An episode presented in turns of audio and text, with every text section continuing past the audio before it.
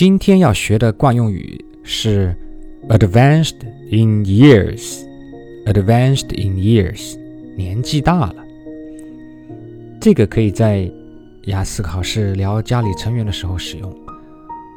比如说，Many people lose their hearing somewhat when they are advanced in years, and so does my grandpa。很多人在年纪大的时候多多少少失去听力，我爷爷也是这样的。 注意这里 somewhat 的用法，有些，某种程度上，就是 somewhat。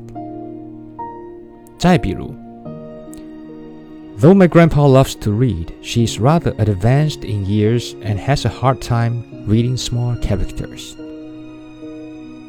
虽然我奶奶喜欢阅读，但她年纪大了，读小字有点困难。She is rather advanced in years。 所以呢，下一次你可以不再说 My grandpa is very old. You can say he is advanced in years.